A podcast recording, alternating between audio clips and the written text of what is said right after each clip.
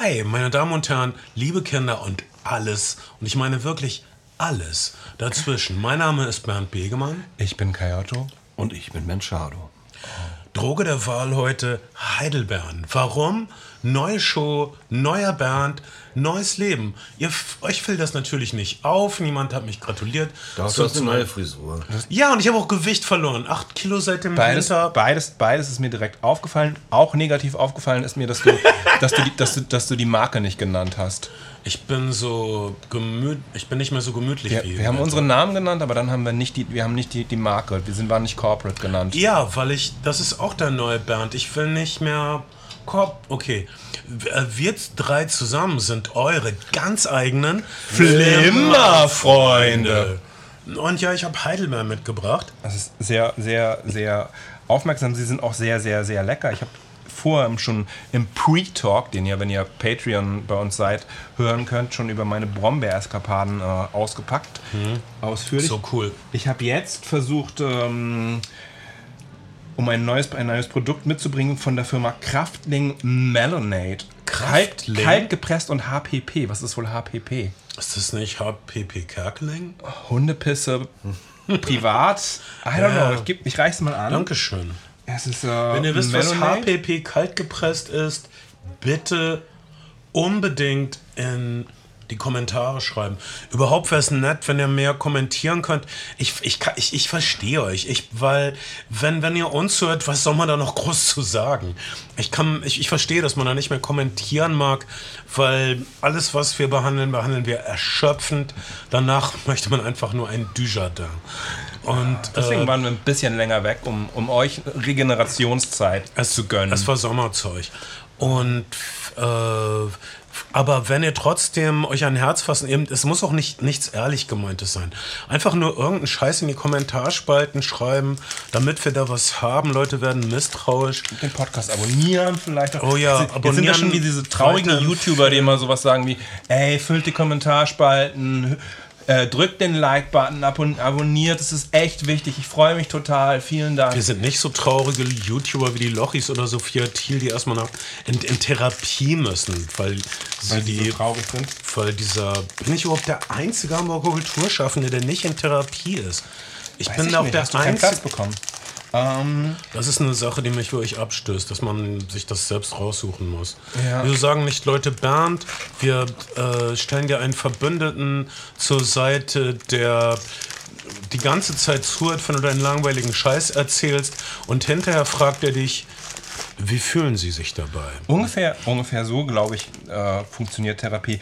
Übrigens, nachdem wir beim letzten Mal die Ausbeuter-Schokolade von Milka, mm, für die wir von einigen Seiten gelobt worden sind, aber von einer Person auch kritisiert worden sind, Zu Recht, aber wir haben uns ja selbst kritisiert. Wir haben uns selbst dafür gehasst, aber es war, mm, sehr lecker. Und das, seien wir mal ehrlich, ähm, das Problem ist ein strukturelles, keine individuelle Konsumentscheidung kann das irgendwie Egal, was ihr lösen. macht.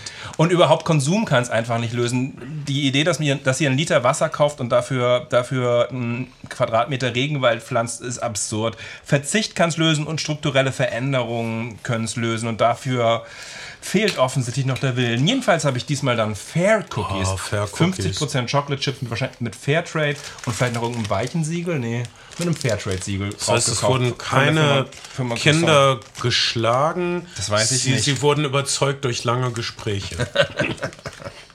Sie, wurden, ähm, sie haben eine faire Chance bekommen und durften Hm. zurückschlagen für jeden zweiten Hieb. Nachdem sie in, nach vier Jahren eigentlich nicht mehr richtig arbeiten Hm. konnten, Du verziehst das Gesicht? Ja, also nach, nach diesem Cookie schmeckt die Melonade ein bisschen wie ähm, abgestandenes, umgekipptes Wasser.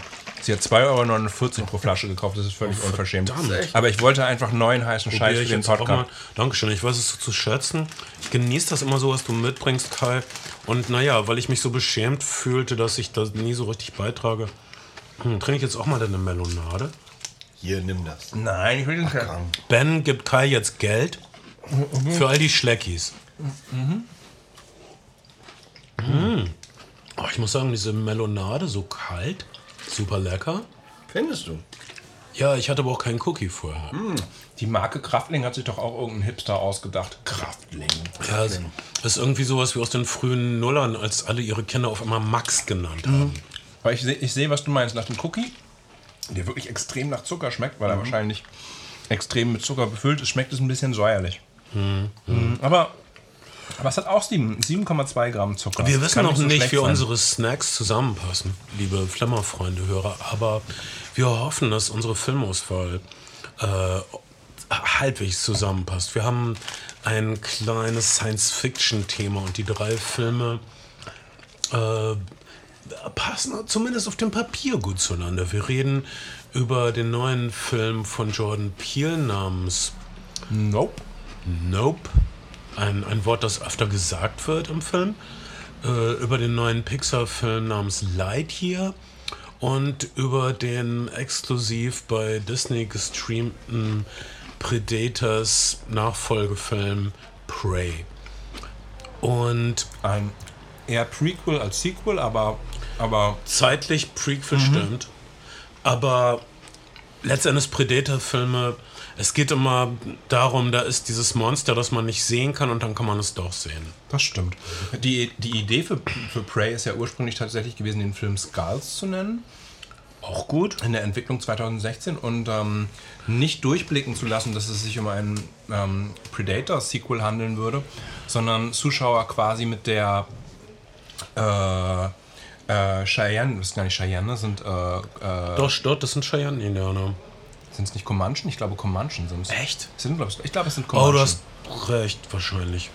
Cheyenne Autumn ist der, über, der, der, der äh, John Ford-Film, über den ich äh, ausführlicher mal Und, und, und, und Cheyenne waren, glaube ich, auch eher Prärie-Indianer. Ne? Und, und diese, Sind eher diese Indianer sind also Waldbewohner. Kanadier im besten Sinne des Wortes Auf jeden Fall wird es in Kanada geredet. Also Comanchen, du hast wahrscheinlich recht. Es sind Comanchen und, und ich glaube, der Cast besteht tatsächlich aus Comanchen-Nachfolgern und Blackfoot Indian Nation äh, DarstellerInnen. Aber der Film, das war die erste Idee für den Film, als er noch Skulls heißen, soll, heißen sollte, ähm, sollte eigentlich als der Film mit Comanchen und, und französischen Pelzjägern äh, in den Trailern gepitcht werden und dann sollten die Zuschauer damit überrascht werden, dass auch eine Predator-Figur ähm, einer der Trophäenjäger aus dem, aus dem Predator-Universum dort auftaucht. Das heißt, in dem Marketing sollte erstmal nicht erkennbar sein, worum es sich handelt und Leute sollten dann, was natürlich auch ungefähr nur die ersten zwei, drei Tage funktioniert, äh, Das, das, überrascht werden. das wäre toll gewesen, wenn man da so ins Kino gegangen wäre und irgendwie so einen Frühwestern erwartet und auf einmal kommt ein Predator. Da hätte ich die Zeit meines Lebens gehabt. Aber zwei Probleme. Erstens kommen dann wenig Leute, weil Frühwestern ist nicht gerade ein Genre, wo die Massen zu strömen. Der letzte Frühwestern, der normal verteilt wurde im Kino, war, glaube ich, New World von Terence Malick und der ist, naja, kein Hit geworden. Obwohl, gelungener Film, finde ich.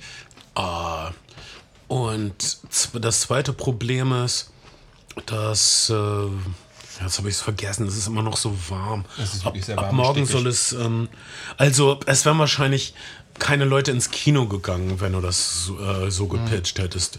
Aber es wäre eine tolle Überraschung gewesen. Wobei Leute, wobei Disney, glaube ich, in den USA läuft er bei Hulu, hier läuft er bei Disney Plus, mh, auch davon ausgeht, dass Leute nicht ins Kino gegangen werden. Denn der Film hat, lief auf der Comic-Con und hat kein Kino, keine Kinoveröffentlichung erfahren, trotz, trotz großer Petitionen dafür.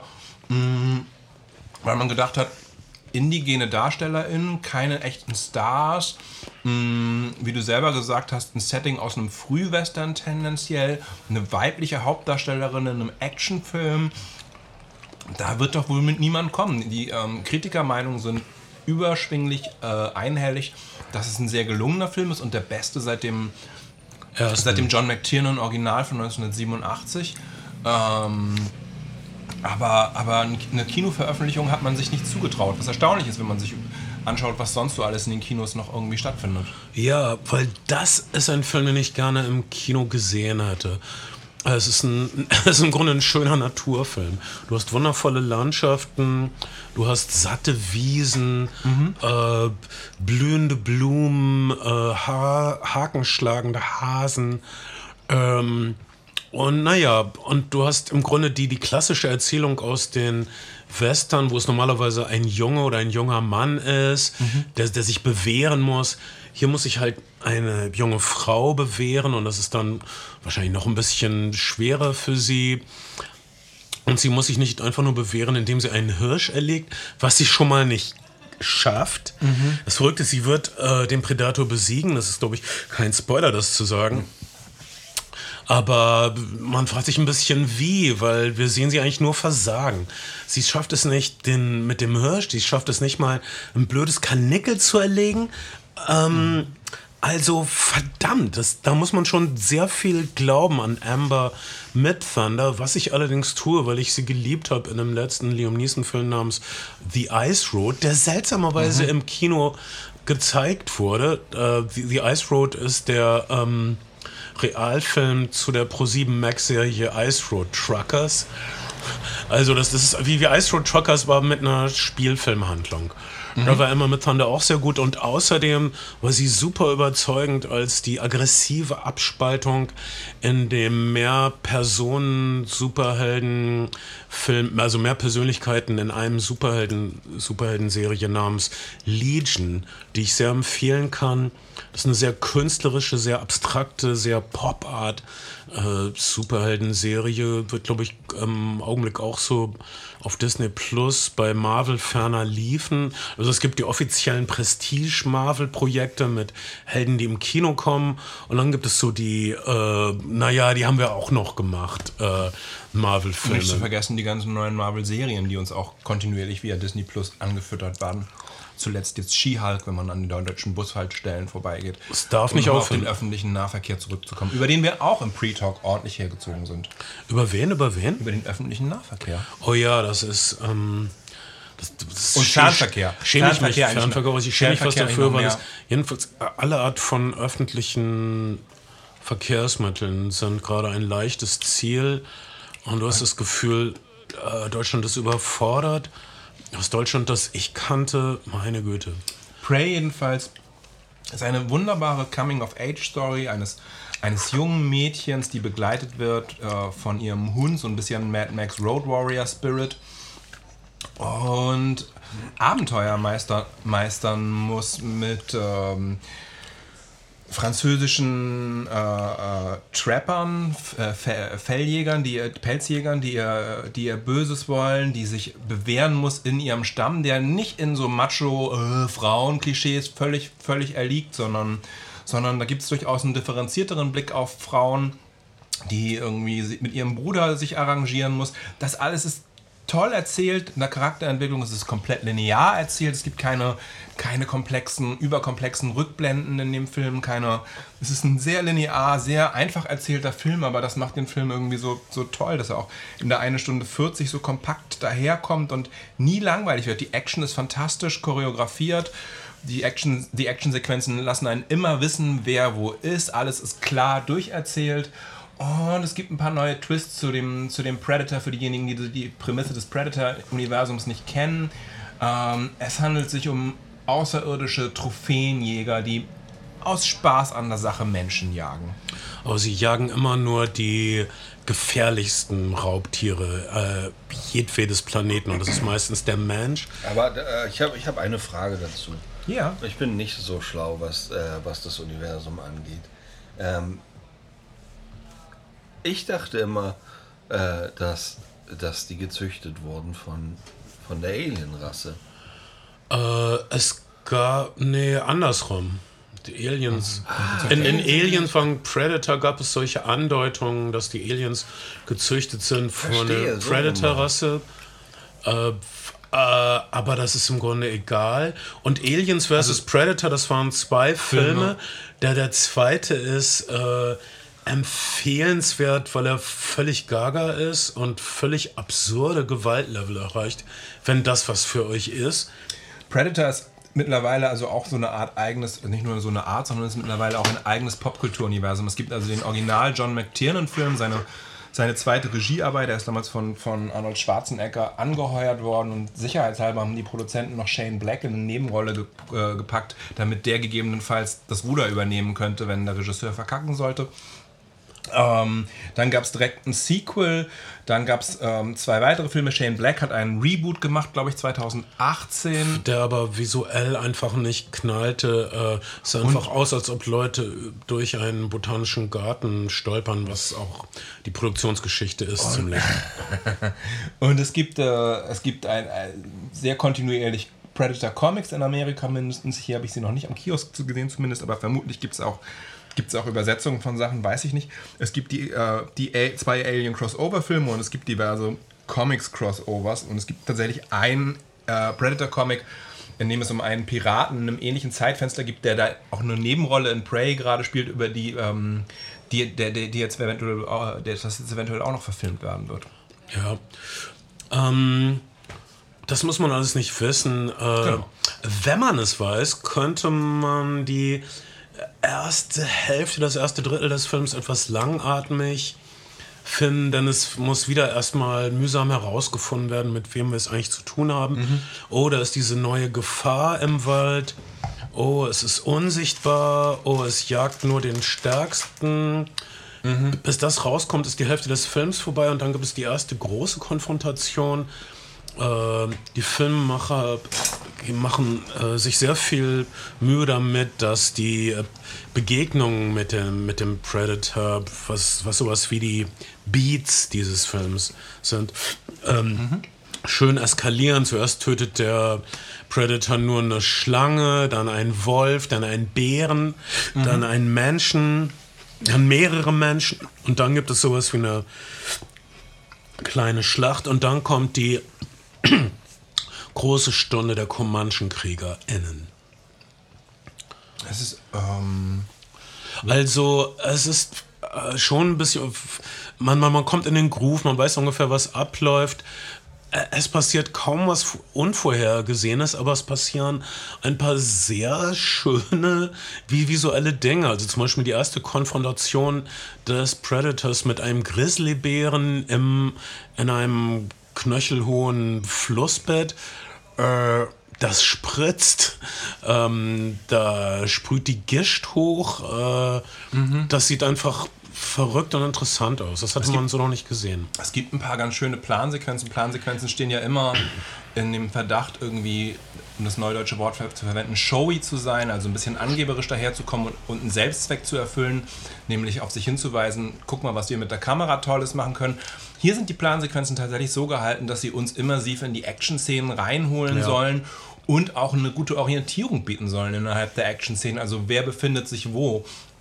Und das für, für, für, äh, für, äh, funktioniert erstaunlich gut. Mich hat es ein bisschen erinnert an diesen Leonardo DiCaprio. Ich leg mich in Revenant. Revenant in äh, Toten Bären-Film. Da, so, da gibt es auf jeden Fall ja auch ein, zwei sehr beeindruckende, ein bisschen größer aufgefahrene Plansequenzen noch, aber, aber diese Idee einer immersiven Plansequenz, das funktioniert hier gut. Und das ist noch eine Sache, warum ich mich geärgert habe, dass ich den Film nur auf dem Beamer habe sehen können und nicht im, nicht im Kino. einig. Ich hätte den Da dachte ich gerne mir, das ist so, das ist so der Kinofilm, Also, dann, das wäre ein wundervoller Abend Landschaft, im Kino gewesen. Western, Landschaftsfotografie Ja. auf jeden Fall. Allein deswegen, allein deswegen hätte man, hätte man eine Bombenzeit im Kino gehabt. Die, äh, die Scores wäre auch noch mal wahrscheinlich ein ganzes Stück wuchtiger gekommen, finde ich, ist auch sehr geschmackssicher in dem Film.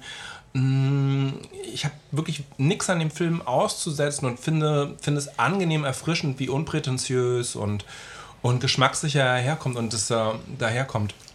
Und äh, dass, dass es einen indigenen Cast gibt, ist natürlich lobenswert. Ich Das, es gerade. das, das ist, woran sich die ganzen Kritiker aufhängen. Äh, ab, abgesehen davon ist es ein sehr guter Genrefilm. Äh, mit, mit, mit sehr, also ich, der Höhepunkt sind wirklich die sehr gut äh, im Griff gehaltenen Actionsequenzen, also die nicht, wie du schon richtig sagtest, also sagen, wow, was wir noch alles machen, sondern wow, das kommt jetzt von da, das kommt jetzt von da, hm, oh, wir, jetzt fahren wir mit der Kamera hier hin, damit ihr das alles besser seht.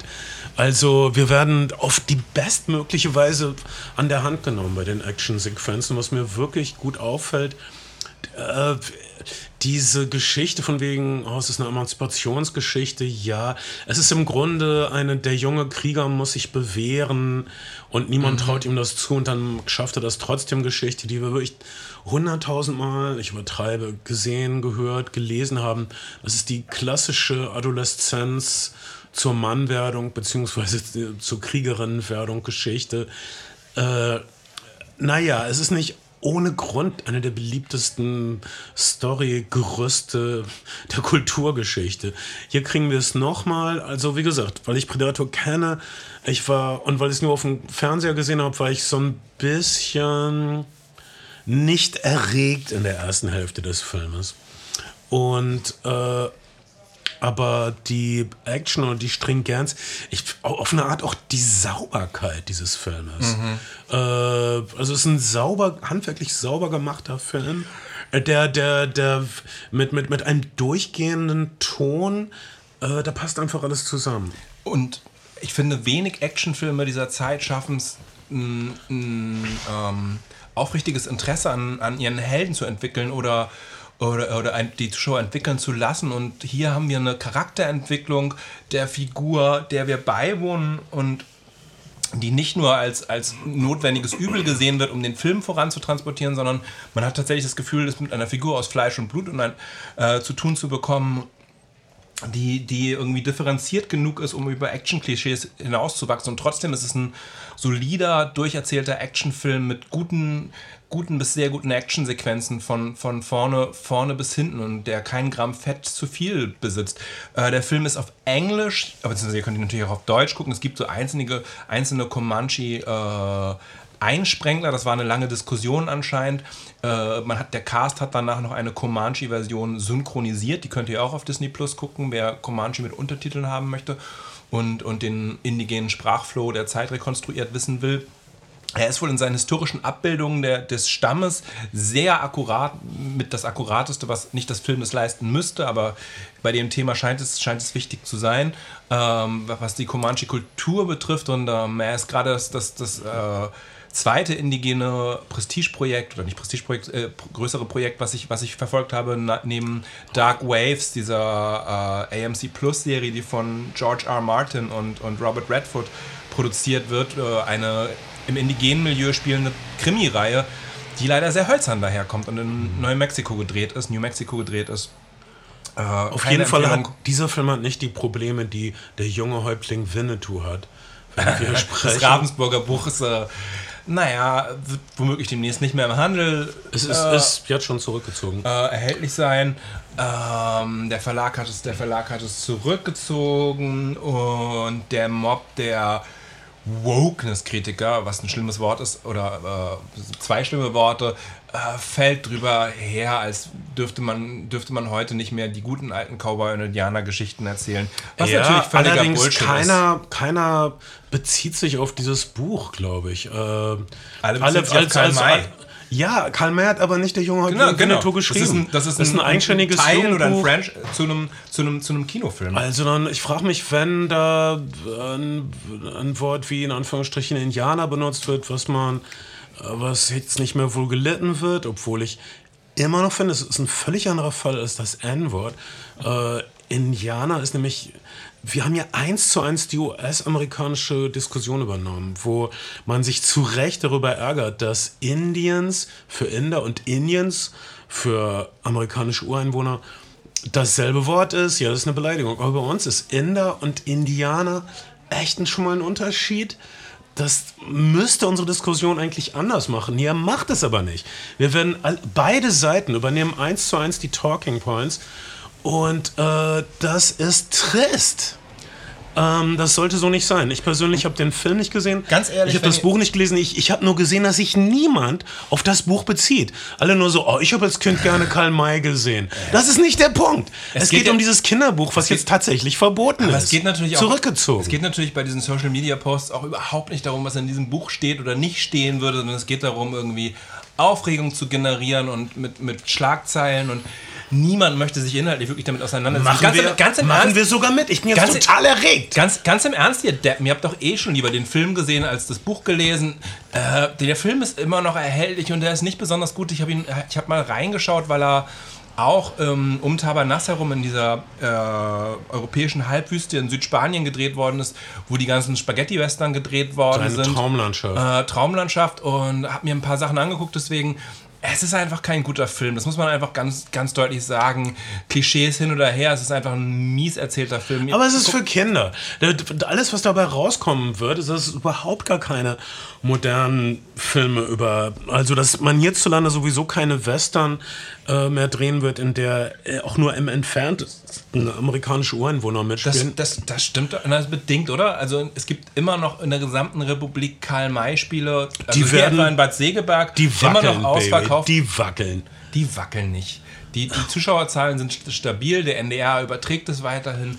Echt? Die, die wackeln nicht. Ich glaube, ich glaube so, dieses, dieses, man darf nicht mehr, man kann nicht mehr, man, also Leute wollen vielleicht nicht mehr, ich weiß nicht, aber, aber diese, diese, diese, ne, Leute können immer noch alles überall sagen und sich das am besten irgendwie verteilen lassen von irgendeinem undurchsichtigen Algorithmus. Disclaimer. Genau, aber Disclaimer. Hey. Meine, meine Tochter kam vor Okay. zehn Jahren zu mir mm, und fragte mich, ob es nicht einen coolen Film mit Indianern gibt.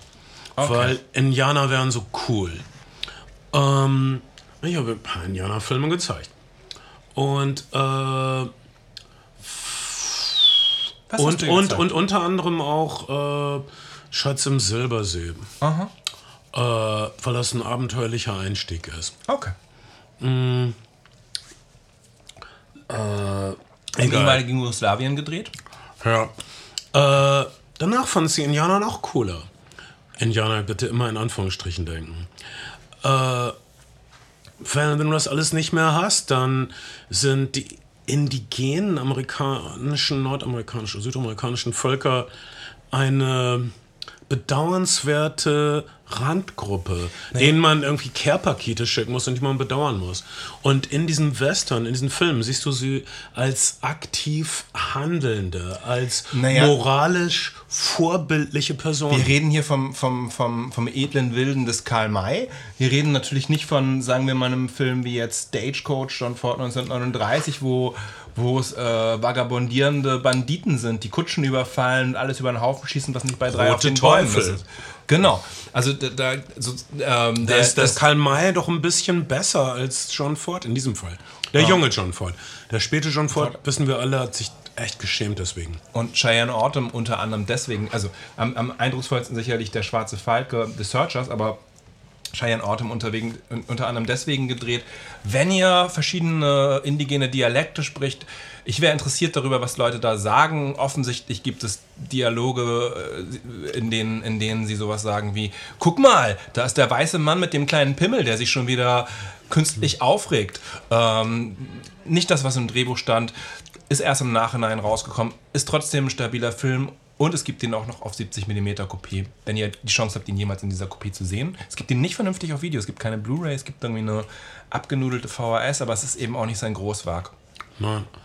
Anyway. Äh, so oder so, wir werden das nicht lösen. Auf jeden Fall, dieser Konflikt schwelt gerade und Prey mogelt sich elegant an diesem Konflikt vorbei, weil indigener Cast, anthropologisch alles richtig gemacht. Äh, Selbst, ja? in indigene Filmemacher. selbst, selbst die, selbst die, selbst komplettes Reinheitsgebot.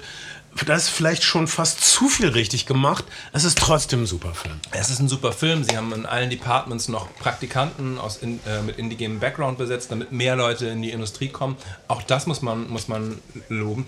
Oh, fantastische Serie auch. Äh, ähm, äh, nicht Reservoir Dogs, sondern Reservation Dogs. Reservation Dogs.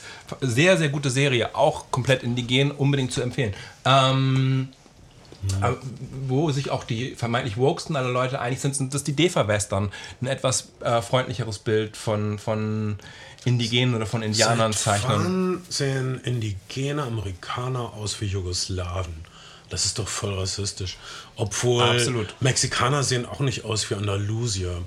Aber ähm, jetzt auf die ganzen Italo-Western bezogen. Ja, ja. Aber das, das, das werden wir was nicht ja, meistens, lösen. was ja meistens, was ja meistens dann tatsächlich äh, Andalusier gewesen sind oder auch sehr, sehr gerne ähm, äh, äh, äh, was ist, äh, Gypsies ist das englische Wort. Was ist das deutsche Wort? Wir, das sind zwei Worte, Sinti und Roma. Sinti und Roma. Eine Scheißlösung, denn es umfasst nur 60% aller Personen formerly known as Zigeuner, weil Sinti und Roma sind nur 60% und lassen äh, zum Beispiel Volksgruppen wie die jenischen aus, Ja. die äh, 80.000 Menschen immerhin sind.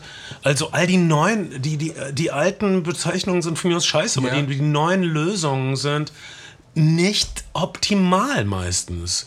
Und, und sind man- man- meistens noch viel exkludierender Naja, man könnte ja- als die man könnte- verworfenen Aber, Bezeichnungen. aber man kann ja auch die jenischen als die jenischen bezeichnen und dann ähm, und ihnen einen und und Vielleicht siehst du aber einen jenischen und nennst ihn Sinti und Roma. Das ist doch auch scheiße. Wie fühlt der jenische Vielleicht- sich da? ich meine- Vielleicht siehst du mich fühlt und man sich, wenn man, äh, wenn man und genannt wird. Und, wenn man und genannt wird. Vielleicht siehst, Scheiße ist vielleicht, das. vielleicht siehst du mich und nennst mich einen Klugscheißer, das ist auch okay. Ähm, Ich will nur, nächster- ja. Ich bin ein Humanist und ich will, dass alle mit dabei sind. Ich will, dass alle Menschen inkludiert sind und ich bin gegen künstliche Abgrenzungen, die nicht sein müssen. Okay, das habe ich jetzt gesagt. Und darauf, darauf auch hier häufig diskutiert mit Podcast eine kleine Überraschung, Afrikola-Dosen, wenn jemand Nein. möchte.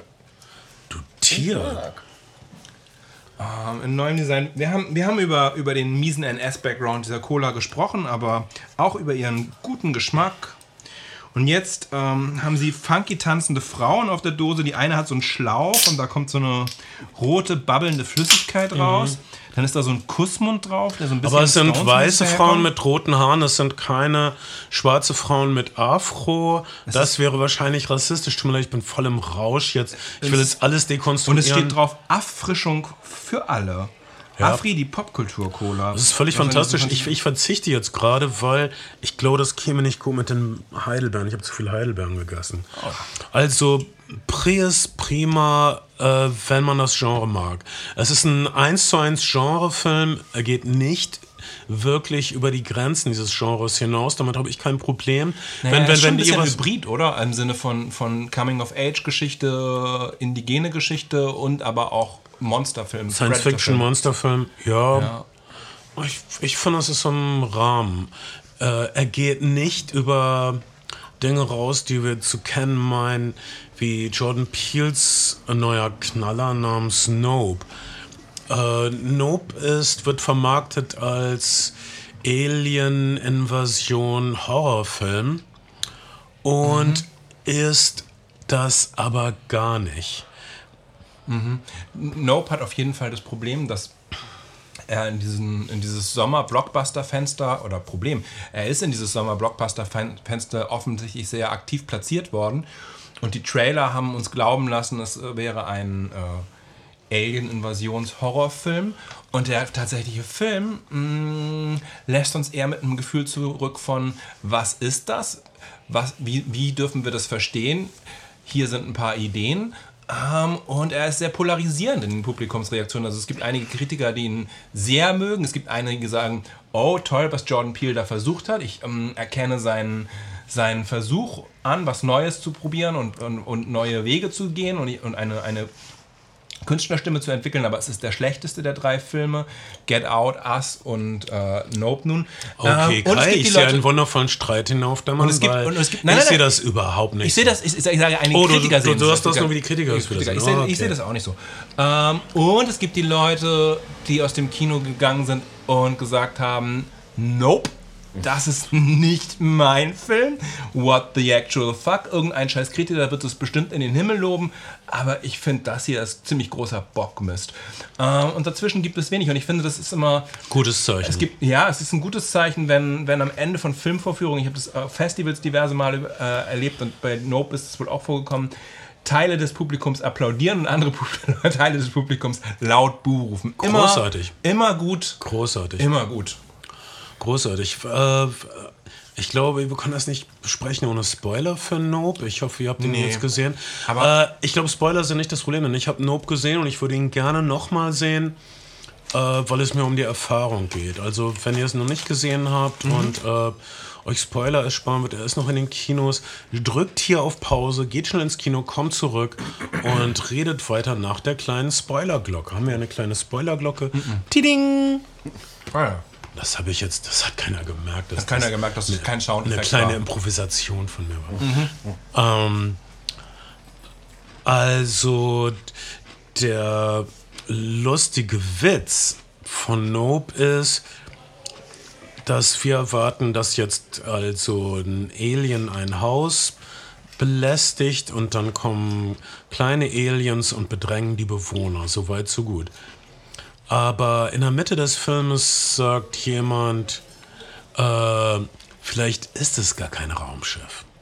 Und langsam wird uns klar, dass wir uns nicht in einem Alien Invasion Film befinden, sondern in einem Creature Feature Film, in einem Tierhorrorfilm, einem Film wie der Weiße Hai.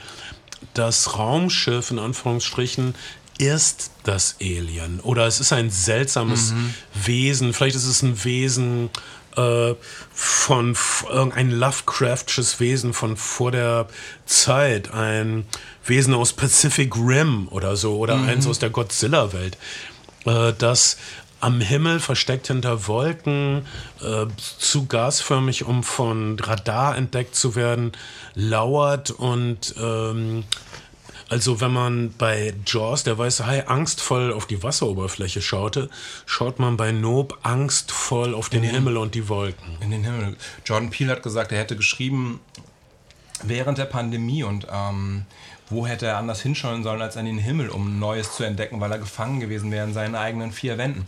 Mm, Und Himmel wäre ja immer so ein Ort von, von, von Weite und, und Sehnsucht für Geschichten gewesen. Hier ist ein großer Schrecken. Es gibt ähm, einen amerikanischen Literaten, der, der beschrieb, wie es war, durch Nebraska zu reisen, durch die Badlands, durch eine Landschaft. Man äh, fährt dort stundenlang und es verändert sich nicht. Es ist immer derselbe Himmel. Auf einmal beschreibt er, wie, äh, wie sich ein Albdruck formiert über ihm, in ihm, um ihn herum. Es ist die Landschaft selbst. Es ist zu weit. Der Himmel ist äh, zu unbegrenzt. Äh, man, das Auge kann sich nicht festhalten. Hier gibt es, immerhin Wolken und ein Tal. Es gibt gerade einen- überschaubaren Platz, an dem das spielt. Insert, es gibt gerade einen äh, Film, dessen Namen ich jetzt auch beim besten Willen nicht erinnert, in den deutschen Kinos. Der, wir haben ja auch gerade vier- 40 Jahre The Thing von John Carpenter, der, ähm, du winkst ab, weil du zu viele von diesen Bären gehabt hast, Mhm. ähm, der in dem einsamsten Ort der Welt, einer russischen Polarstation, spielt mit drei Polarforschern und einem Hund, der in der Hälfte des Films verschwindet und tatsächlich weiß niemand, wo dieser Hund hingekommen ist. Es ist ein Dokumentarfilm. Der Protagonist des Films, mit dem der, mit dem der Regisseur zuvor geplant hat in dieser, in dieser Einöde, ist äh, kurz vor An Anbeginn der Dreharbeiten in eine Irrenanstalt verbracht worden, weil er dort Oh. durchgedreht ist in dieser Station. Und ähm, das ist ein bisschen die The Thing-Erfahrung in einem in, in, in Dokumentarfilm. Drei Leute in einer ewig weißen Landschaft. Es gibt keinen einzigen Baum, der dort wächst. Und einem unglaublich feindlichen Klima, die nur alle drei Stunden neue Klimadaten erheben müssen. Und jetzt komme ich echt nicht auf den Namen des Films, aber schreibt ihn uns in die Kommentarspalten. Bitte, und vielleicht im, im Lauf dieses Podcasts fällt dir das vielleicht noch ein. Äh, das, was du erzählt hast, erinnert mich auch ein bisschen an The Lighthouse, aber in echt. Ja. Da auch, ein guter, auch, auch, ein guter, auch, ein guter, auch ein guter Vertreter des Genres, das bei Fans gerade oder bei, bei Kritikern gerade Prestige-Horror genannt wird. Ja. Also artsy Horror mit Hintergedanken und abweichend von, der, von klassischen Genreformen. Der Dokumentarfilm, den du beschreibst, oder The Lighthouse, das, ähm, das sind aber Filme, wo Leute an sich selbst und an den anderen irre werden. Und hier geht es tatsächlich um eine äh, tatsächliche Bedrohung, um eine echte Gefahr. Und äh, dieser Film ist eine Preziose. Allein schon die erste Einstellung zeigt uns, dass wir uns hier in den besten, also den wahnsinnigsten und den gnadenlosesten Händen befinden. Die erste Einstellung ist äh, das Innere eines Fernsehstudios. Alle Zuschauer auf den Rängen sind verschwunden. Dort liegt eine Leiche und dort liegt ein übel zugerichteter Körper, der vielleicht, vielleicht nicht tot ist, auf jeden Fall blutverschmiert. Über ihnen thront ein äh, angezogener, mit Menschenkleidung angezogener Schimpanse, der blutverschmiert ist. Ja. Und äh, dann wird uns bewusst, dass das die äh, äh, Perspektive von jemandem ist, der sich versteckt und der angstvoll auf diese Szenerie blickt. Dann blickt sich der Schimpanse in die, dreht sich um und blickt in die Kamera, blickt den Betrachter direkt an.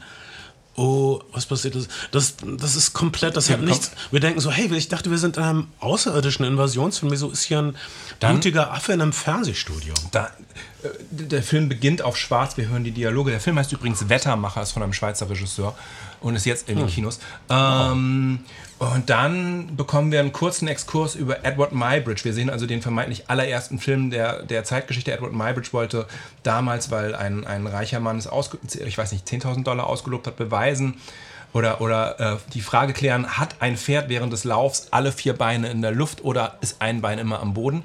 Und er hat es, er hat es mit so Treten getan und daraus, aus dieser Bilderserie ist die erste Bewegtbildsequenz der Geschichte entstanden. Ich glaube 1876, 1876 glaube ich. Ähm, und der erste kurze Film. Und wir werden darüber informiert, dass der, der Jockey dieses Pferd, Pferdes nie genannt worden wäre, sondern dass das ein, ein Schwarzer gew äh, gewesen wäre, der in der Geschichte einfach unterschlagen worden wäre. Edward Muybridge übrigens hat sich dann weiter in anatomischen Studien vergangen. Es gibt ganz gute Bildbände auch davon. Und er hat sich zwei Dingen gewidmet, nämlich Tieren und Menschen und bei Menschen eigentlich ex explizit nur nackten Frauen und hat, glaube ich, auch wenig Gelegenheiten ausgelassen, dann mal seinen eigenen Penis herauszuholen, wenn er mit Models im Studio gewesen Man muss ist. wissen, wo die eigenen Prioritäten liegen. Ähm, das zum Exkurs Edward Muybridge. Aber das, das ist das nächste, was wir, was wir erfahren. In, äh, wir sehen das in der Titelsequenz. Dann fällt etwas vom Himmel, ein alter Mann stirbt und vor Greenscreen wird uns dann in einem Hollywood-Studio erklärt, was es mit Edward Muybridge und schwarzer Filmgeschichte auf sich hat. Und dann sehen wir das äh, dynamische Paar, um was es geht. Äh, der alte Mann hat eine Pferde-Spezialtrainingsfarm, halt in der Pferde für Filme trainiert hat, geführt. Er ist jetzt tot. Sein Sohn ist nicht ganz so flamboyant, ist nicht ganz so gewandt. Er ist ein ziemlich verschlossener Typ, aber er ist entschlossen, diese Farm weiterzuführen. Er hat sich seine Schwester zu Hilfe geholt, die das genaue Gegenteil von ihm ist. Komplett extrovertiert, äh, mit einer äh, unmenschlichen Lebendigkeit, erfüllt von Etwas weniger Kiki. Passion fürs Familiengeschäft, Keke mehr Passion Palmer. fürs eigene Marketing.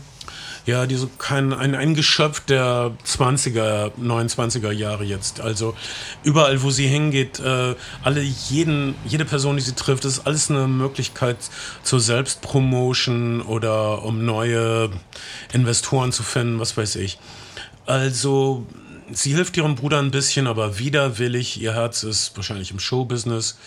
Ein kleiner Subplot dieses Films ist, äh, wir haben fast nur mit Leuten zu tun, denen vom Showbusiness wehgetan wurde. Äh, da kann ich später nochmal drauf eingehen, aber vielleicht halt, mh, hält man da mal die Augen auf. Es geht wirklich um die Verletzungen durch das Showbusiness.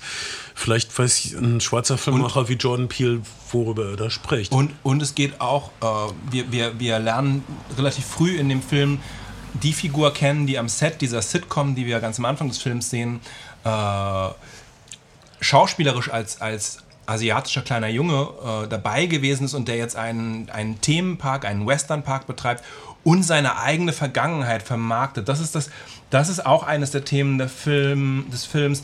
Leute, Tragödien, schreckliche Ereignisse werden, müssen vermarktet werden, müssen, müssen popkulturell ausgeschlachtet werden. Und Sensation- müssen umgedeutet Sensa- werden in eine äh, fluffige Geschichte. Also Sen- persönliche Traumata sind jetzt fluffige Talking Points für die Bio. und müssen und, und müssen vor allen Dingen auch an, an möglichst viele Leute weitreichend gebracht werden. Also die, die Ausschlachtung von Katastrophen als, als, als leichte Geschichten ähm, ist auf jeden Fall auch etwas, mit dem der Film sich intensiv auseinandersetzt auf ganz vielen verschiedenen Ebenen. Ja. Ähm, jedenfalls, es läuft nicht so gut mit der Farm, es läuft auch nicht so gut mit dieser Westernstadt und der ähm, ehemalige asiatische Kinderdarsteller, der diesen blutigen Angriff des Schimpansen überlebt hat, äh, glaubt jetzt wieder, dass er einem gefährlichen Raubtier die Stirn bieten kann oder dass er ein gefährliches Raubtier zähmen kann und dass er von einem gefährlichen Raubtier verschont bleibt. Er benutzt äh, die gebrauchten, ausgemusterten Pferde von der äh, Filmranch zu, zu so einer Art Fütterungsritual, was er Touristen vorführt. was furchtbar schief geht. ja, was furchtbar schief geht, was furchtbar trist und irgendwie surreal, einem David Lynch-Film fast entsprungen daherkommt. Es gibt in diesem Fütterungsritual noch Nebendarsteller, die als Affen verkleidet sind. Man muss sagen, er ist der Einzige, der dieses, dieses Affenmassaker überlebt hat und der Affe hat dann in so einer Art IT-Berührung. Es gibt, glaube ich, sehr viele Anspielungen auf Steven Spielberg. Ich habe nicht alle lesen können, aber ähm, ganz, ganz offensichtlich äh, gibt es, gibt es äh, zu Spielbergs Science-Fiction-Filmen viele, viele Parallelen. Ähm. Das war einer der Filme, also John Peel hat seinem Cast, also sowas wie Dutzend Filme zum Schauen, Referenzfilme mhm. und, und Der Weiße Hai und Unheimlich der dritten Art war natürlich dabei. Und, und E.T. scheint E.T. vermutlich auch und ziemlich sicher auch Jurassic Park, denn mhm. Jurassic Park und King Kong, deswegen vielleicht auch das Affenthema, sind ja auf jeden Fall Filme, die uns auch Lektionen darüber erteilen wollen, was es bedeutet, ähm, nicht die Grenzen der Natur zu, zu akzeptieren, sondern sie zu, äh, zu unserer Unterhaltung verfügbar zu machen, sich Kreaturen, Kreaturen zu Entertainern heranziehen zu wollen. Also jedenfalls dämmert unseren Hauptdarstellern, dass da irgendwas ist in der Luft, dass es Jagd, dass es Pferde ist, dass es vielleicht sogar Menschen ist. Aber der Unterschied vom, dem, vom 70er Jahre Weißen Hai zu heute ist der, dass die Jäger dieses kleinen Schiffes Orca äh, den weißen Hai töten und unschädlich machen wollten und dass die Helden heute wollen dieses seltsame Monster filmen und fotografieren. Sie wollen einen fotografischen Beweis, einen vermarktbaren Verweis, der sie in die Oprah Winfrey Show bringt. Mhm. Äh, das ist aber super schwer, weil immer wenn das Wesen erscheint, geht sämtliche Elektrizität aus, man, bis sie dann einen Kameramann finden, der so eine Handkurbelkamera hat. Äh, sie äh, finden ein sehr ähm, umständliches, aber visuell ansprechendes System, um rauszufinden, wo über dem Tal sich dieses blutige Wolkenwesen befindet, mhm. was über ihn lauert wie ein Albdruck. Äh, ich, ich sag dir, die ganze Atmosphäre ist wunderschön. Ich war mhm. gerne an diesem Ort und ich habe es in meinem, in meinem Lieblingssitz, in meinem Lieblingskino gesehen, Mitte erste Reihe, Savoy Kino Hamburg. Und der Film spielt wie ein äh, Wachtraum äh, in, in einem Kino, wenn man eine gute Projektion hat. Ist auf IMAX-Kameras gedreht dieses, mhm. diese, dieser spezielle Schauplatz, dieses spezielle Tal mit der Farm an der Scheitel, mhm. am Scheitelende, äh, das ist, äh, man, es ist weit, aber es, man überblickt es gut. Es ist das ideale Setting für, für, für diese zunehmend gefährlichen und seltsamen Begegnungen mit der Bestie. Apropos IMAX, darüber können wir gleich noch sprechen. Äh, bei Disney Plus kann man wählen zwischen normaler Version und der IMAX-Version. Und da denke ich mir halt, okay, ihr habt echt große Flatscreens zu Hause, aber wirklich? Wollt ihr, wollt ihr jetzt das Bildseitenformat ins IMAX-Format einmal gewechselt haben? Warum habt ihr, also projiziert ihr ganze Häuserwände? Das ist irgendwie, es erscheint mir absurd, ein Format, das für die größten Leinwände dieser Welt erdacht worden ist, ähm, für, für, für Flatscreens äh, verfügbar zu machen. Aber vielleicht gibt es ja auch irgendeinen Gewinn da drin oder was weiß denn ich, ähm, wenn man eine fette Soundanlage und einen, einen groß genügend Monitor zu Hause hat, vielleicht ist es dann so. Anyways, du, du warst bei, äh, der Film ist für IMAX gedreht. Ja, aber ich glaube, der wird auch fantastisch spielen, wenn man ihn im Fernsehen sieht oder auf einer kleineren Leinwand. Äh, mhm.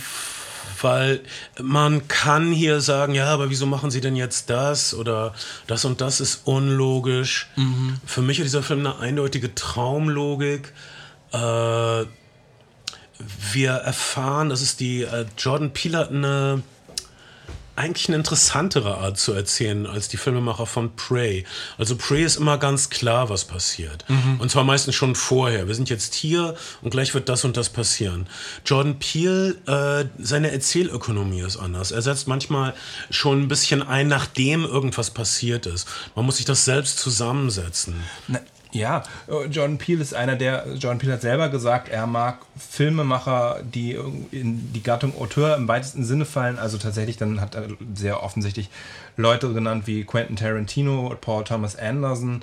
Ähm, Filmemacher also, bei denen man sich als Zuschauer in guten oder ZuschauerInnen in, ähm, in guten Händen wähnt und bei denen man, bei denen man einen, einen oder David Lynch, bei denen man also sozusagen einen, einen persönlichen Stil erkennt und einfach, weil man sich in guten Händen wähnt, bereit dafür ist, nicht zu wissen, was hinter der nächsten Biegung kommt, sondern, sondern etwas Neues zu erleben. Und du sagst vollkommen richtig, bei Prey ist eigentlich von Minute 5 an klar, wie dieser Film enden wird und was der Showdown sein wird.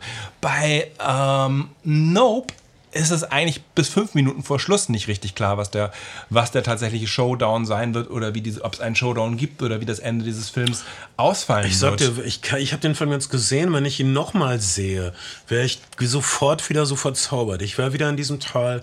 Ich würde, würde wieder diesen Albdruck in den Wolken spüren. Ich würde es lieben. Äh, Nope ist ein kluger Film und ein sinnlicher Film. Mhm. Ein Film, der die Genre-Regeln akzeptiert und ein Film, der unglaublich klug und ökonomisch erzählt ist. Und wie gesagt, ich, ich, ich habe Bekannte und ich habe auch Besprechungen gelesen, die von Leuten, die einfach sich da nicht reinfinden wollten, weil sie das ganze Setup zu absurd fanden. Es gibt, es gibt absurde Bilder. Am Ende ist es so, dass also mhm. dieses Wolkenmonster alle Dinge, die es nicht braucht, die es nicht verarbeiten kann, spuckt es aus. Also das Kleingeld, was Leute in ihren Taschen hatten. Äh, das, dann gibt es also dann gibt es so eine Szene, wo, wo das Wolkenmonster irgendwie Blut kotzt oder auspisst mm. und dann pisst es ein Haus voll mit Blut. Äh, gibt, ich finde das toll. Einige Leute würden denken, oh, das ist jetzt aber zu dick Es gibt sehr viele Unebenheiten und Ideen, von denen die andere Leute, wenn sie ein Drehbuch geschrieben hätten, unter dem Aspekt der Ökonomie und der Erzählökonomie rausgeschmissen hätten. Hier, find, hier finden sie statt. Es gibt sehr viel Metafilm, also sei es der kurbelnde Kameramann, aber auch der Kameramann im Film, der dann losgeht und gleich sagt, gleich ist the Magic Hour, also die blaue Stunde, wo das gute, richtig gute mhm. Licht, goldene Abendlicht ist und sich dann immersiv in dieses Monster mit einer alten Ariflex 2C-Kamera äh, hineinsaugen lässt. Ähm, um der Filme, um der guten um, weil es wird für, etabliert, für weil, weil das jemand ist, der unbedingt was filmen will, was noch nie gefilmt wurde. Also ja. filmt er sich selbst, wie er vom Monster verschluckt wird. Ziemlich mutig, ziemlich sinnlos. Wer weiß, was aus dem Filmkasten wird. Ja, ich glaube nicht, dass Vielleicht aber auch ein bisschen überleben. Jordan Peele ja. in ihm. Ja. Ähm, aber nur konsequent ist das passiert. Nope ist auf jeden Fall eine, eine, äh, eine, eine Freude. Seine, seine Produktionsfirma Monkey Paw haut Filme raus, die so. Es ist so, so ein interessanter Typ auch, weil man, man alle kennen, kennen den, den Comedian, wir kennen ihn als Darsteller in vielen Filmen. Äh, und wir bekommen Filme, die, die weit von, von seinem äh, komödiantischen Övre entfernt sind und der so eine fast wie so Takeshi Kitano. Takeshi Kitano ist noch ein bisschen alberner in seinen komödiantischen Ebenen, aber einfach so ähm, ne, hier, hier der Komiker und da eine Auteurstimme, die ähm, mhm. das, das hm, finde ich unglaublich vielseitig und eine, eine bemerkenswerte popkulturelle Figur. Und fast alles, was er anfasst, hat äh, Hand und manchmal auch keine Füße mehr, mhm. aber, aber guckt sich gut.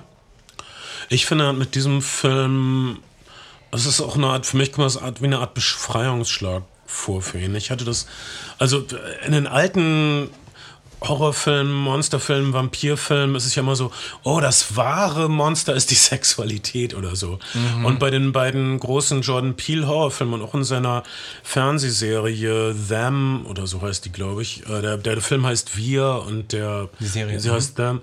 Äh, aber auch bei No Way Out, das ist ähm, ich habe das Gefühl, okay, das ist jetzt klar. Da ist es so, oh, das wahre Monster ist Rassismus. Gut, das hatte ich jetzt verstanden. Und mhm. wie, wie oft kann er das noch machen, dachte ich dann. Und äh, das hier ist was ganz anderes. Es es, es hat die DNA von Filmen, die, schon, die es schon gab. Mhm. Und es ist was komplett Neues. Ich kann es nur jedem empfehlen. Und es ist auch noch eine Familiengeschichte, wie alle seine ja. Filme vorher. Das, haben, das ist ein Aspekt, den wir auch noch nicht so. Das, äh, der, der Motor ist auch diesmal eine Familiendynamik. ja, diesmal eine schwierige Geschwisterbeziehung. Um, ähm, die, die eine Gemeinsamkeit mit Prey. Nicht so, nicht so schwierig, aber Geschwisterbeziehung als Motor auch ein Stück ja. weit. Äh, ja. Die, die extrovertierte, unernsthafte und der introvertierte, ernsthafte Sie müssen zu einer Verständigung kommen. Äh, sonst werden sie das Monster in den Wolken niemals besiegen können. Und das finde ich eine unglaublich schöne Aussage. Also Nope ist mein ist einer meiner Top-Filme dieses Jahr. Okay, ich, ähm, Weil er mir äh, die schönste Kinoerfahrung gemacht hat, nämlich dass ich so ab dem ab der ersten Einstellung komplett gebannt war. Also wenn ich Prey in auf der Hosenleinwand gesehen hätte, hätte ich das genossen, aber ich wäre nicht so gebannt. Ich, hätte- ich hätte mich nicht so sehr in der Hand eines Irren gefühlt, der, der mich genüsslich krault. Naja, das ist vielleicht auch einfach eine, eine, eine, eine- Frage des Alters bestimmt, im Sinne von ähm, irgendwann kennt man Genre und das sind dann sozusagen einfach Variationen von Schattenrissen desselben und wenn die Variationen gut sind und dann, dann ist das cool, aber, aber ähm, eine, eine, eine, eine eigene Erfahrung, eine einmalige Erfahrung, eine neue Erfahrung ist eben etwas, was, was eher ein Film wie Nope liefert. Ähm, und äh, ich habe den Film auch durch die Bank mindestens interessant gefunden. Ja, gab's, aber es gab so Gelegenheiten, wo du auch so dachtest, ah, was soll das jetzt? Ähm, nee, ich habe manchmal, gedacht, was soll das jetzt weniger? Ähm, aber dieses, ähm, es gibt ja so, ne, es gibt so ein, ähm, The Scorpion King 2 ist so ein Running Gag in dem Film, der irgendwie in Dialogen und in Pullovern aus, aus, ausbuchstabiert wird in seinem Meter und so, fand ich dann manchmal ein bisschen, weiß ich nicht, hat es mich nicht so komplett abgeholt. Ähm, oder diese TMZ-Reporter-Figur mit diesem, also TMZ ist ein ganz schlimmer Celebrity äh, Online, eine ganz schlimme Celebrity-Online-Seite und die haben Leute, die einfach sehr offensiv so mit Kameras auf Leute zugehen und sagen, hey, Celebrity A, B, C, D, E, F, G, was hältst du eigentlich davon, dass äh, das gesagt hat? Und dann antworten die manchmal oder antworten auch nicht. Und eine dieser Figuren wird uns auch gezeigt, während es zum Showdown mit dem Monster kommt. Und er landet mit seinem Elektromotorrad in diesem Showdown und sagt immer, ah, du musst die Kamera nehmen, hol die Kamera, du kannst meine Kamera nehmen, mach die Bilder, hol die Kamera. Habe ich gedacht, ah, es ist ein bisschen, also es ist ein bisschen in seiner, ein bisschen plakativ und ein bisschen, bisschen, plakative Satire. äh, so Satire, aber, ja. aber es kam, Ja. mir, kam mir nicht falsch vor. Okay. Ich, das, hat- so, mich hat es ein bisschen, ein bisschen rausgebracht. Aber Ich finde, ein guter Film braucht sowas. Okay. Ich, äh, ich mag den Film auf jeden Fall auch, habe ihn mit Genuss geguckt und finde, finde es auch immer schön, wenn Filme viele Unebenheiten aufweisen und diese, diese Schimpansen-Sitcom-Geschichte in all ihren Perspektiven auserzählt, ähm, ist einfach auch, ist auch einfach etwas, was mich so in den Bann gezogen hat und diese, diese Sequenz, ich glaube, da haben sie künstlich die Möbel vergrößert, in der dieser Schimpanse einfach auf diesen Menschenkörper einschlägt, ist so Grausam. grausam, aber gleichzeitig kann man halt auch überhaupt nicht weggucken. Es ist auch so fesselnd. Und es ist Sehr wirklich viskaral. äh, sehr brillant in Szene gesetzt. Also nicht stumpf, also es ist viel schlimmer, äh, wie, wie, wie, wie die Kamera so langsam den Ort des Schreckens umschleicht praktisch. Äh, als wenn es direkt, wenn, wenn die schlimmen, blutigen Sachen gezeigt würden. Es ist, äh, es ist, dreht einen ziemlich durch den Fleischwolf. Also sehr gut gemacht, Mr. Peel.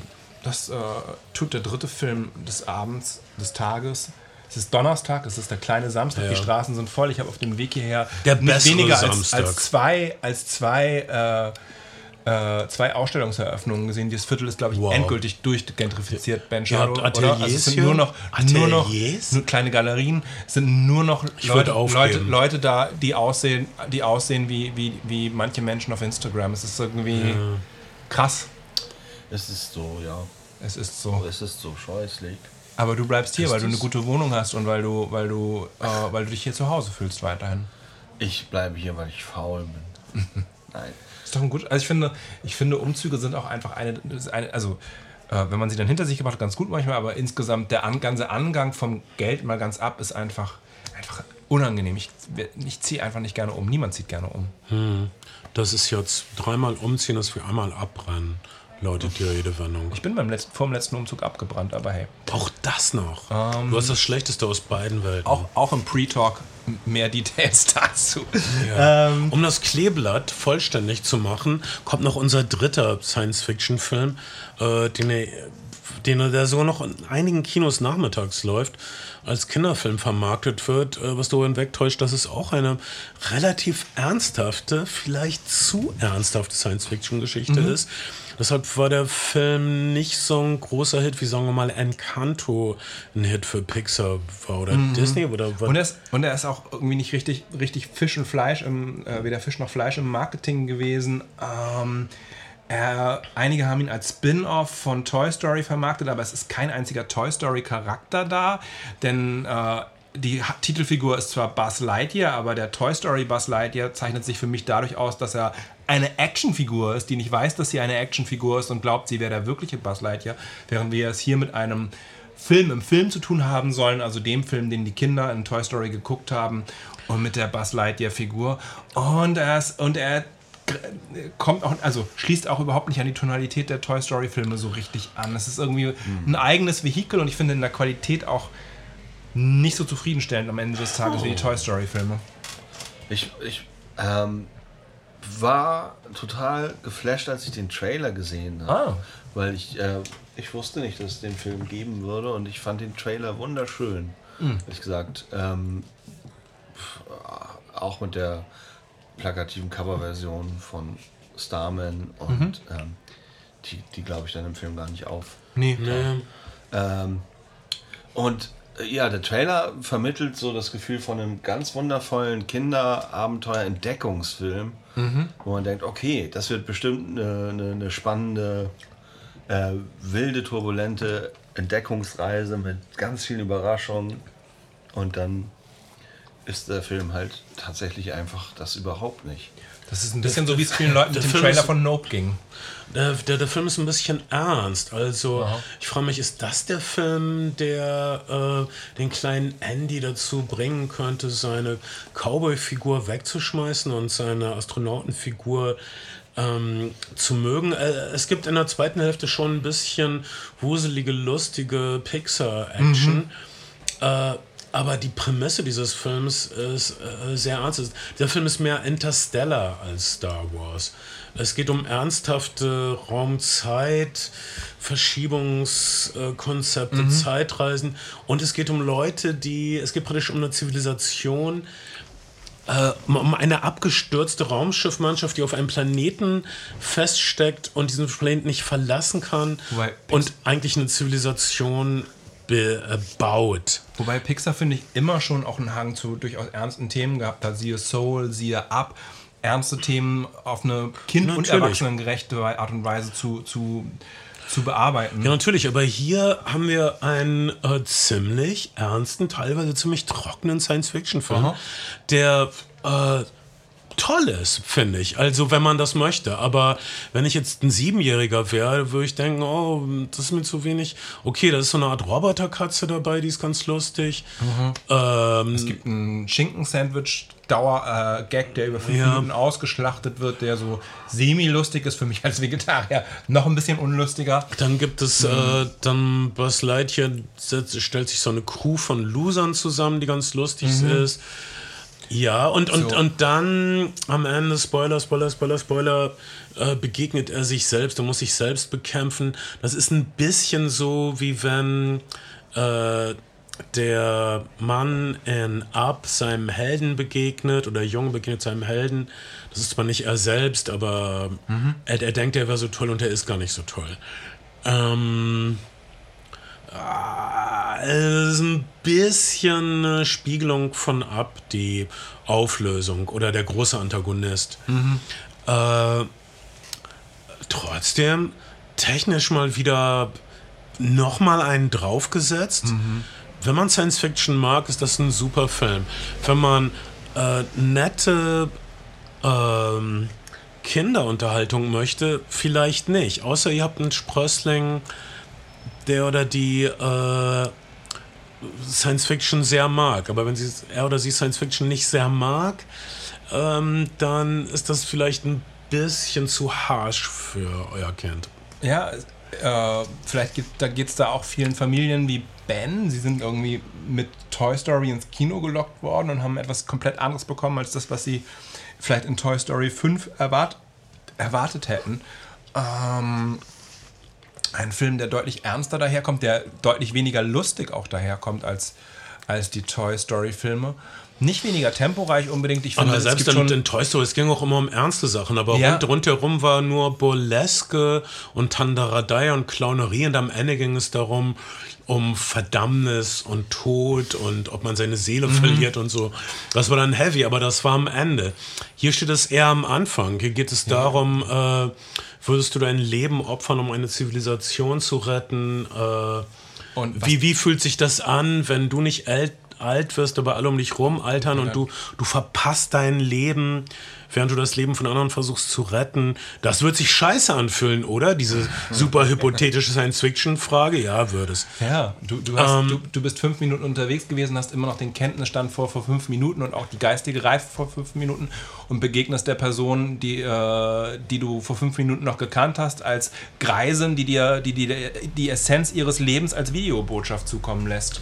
Ja, das ist also traurig. Also euer Kind, das hieß, ähm, euer, euer Kind wird sich mit Tod und Vergänglichkeit auseinandersetzen müssen. Eine Menge. Aber selbst äh, der große Pixar-Film, der vorher kam, der sich äh, mit Tod und Vergänglichkeit auseinandergesetzt hat, ich meine diesen mexikanischen Gitarrenfilm, äh, kann sich jemand erinnern? Ich habe gerade den Namen vergessen. Ist die gan hat die ganze Zeit irgendwelche wuseligen, lustigen Charaktere und spanische Lieder und es ist alles ein Fest an Farben und so weiter. Und hier ist es einfach nur äh, gestrandete Astronauten, die nicht vom Fleck kommen. In der ersten Hälfte. In der zweiten Hälfte wird es dann durchaus, ähm, dreht der Film nochmal richtig Ja, auf. wobei auch in der ersten Hälfte schon kle kleine temporeiche Schmankerl da sind. Mit, Sicher, äh, mit es passieren immer eine ähm, um sich greifenden Pflanzen auf feind lebensfeindlichen Planeten und Robotern, die besiegt werden wollen von einer Amateurcrew. All das ist irgendwie ganz kurzweilig und der Film guckt sich auch wahnsinnig kurzweilig weg. Er sieht fantastisch aus, finde ich. Äh, an der Animation gibt es wirklich überhaupt nichts auszusetzen und am, am, am Character Design, alles ist ein bisschen klanke. Anscheinend haben sie den Film diesmal äh, in Lego-Steinen vorgebaut, was der zweite Pixar-Film ist, den sie so mal vorgebaut haben, weil die Designs ein bisschen chunkier und clunkier sein sollten.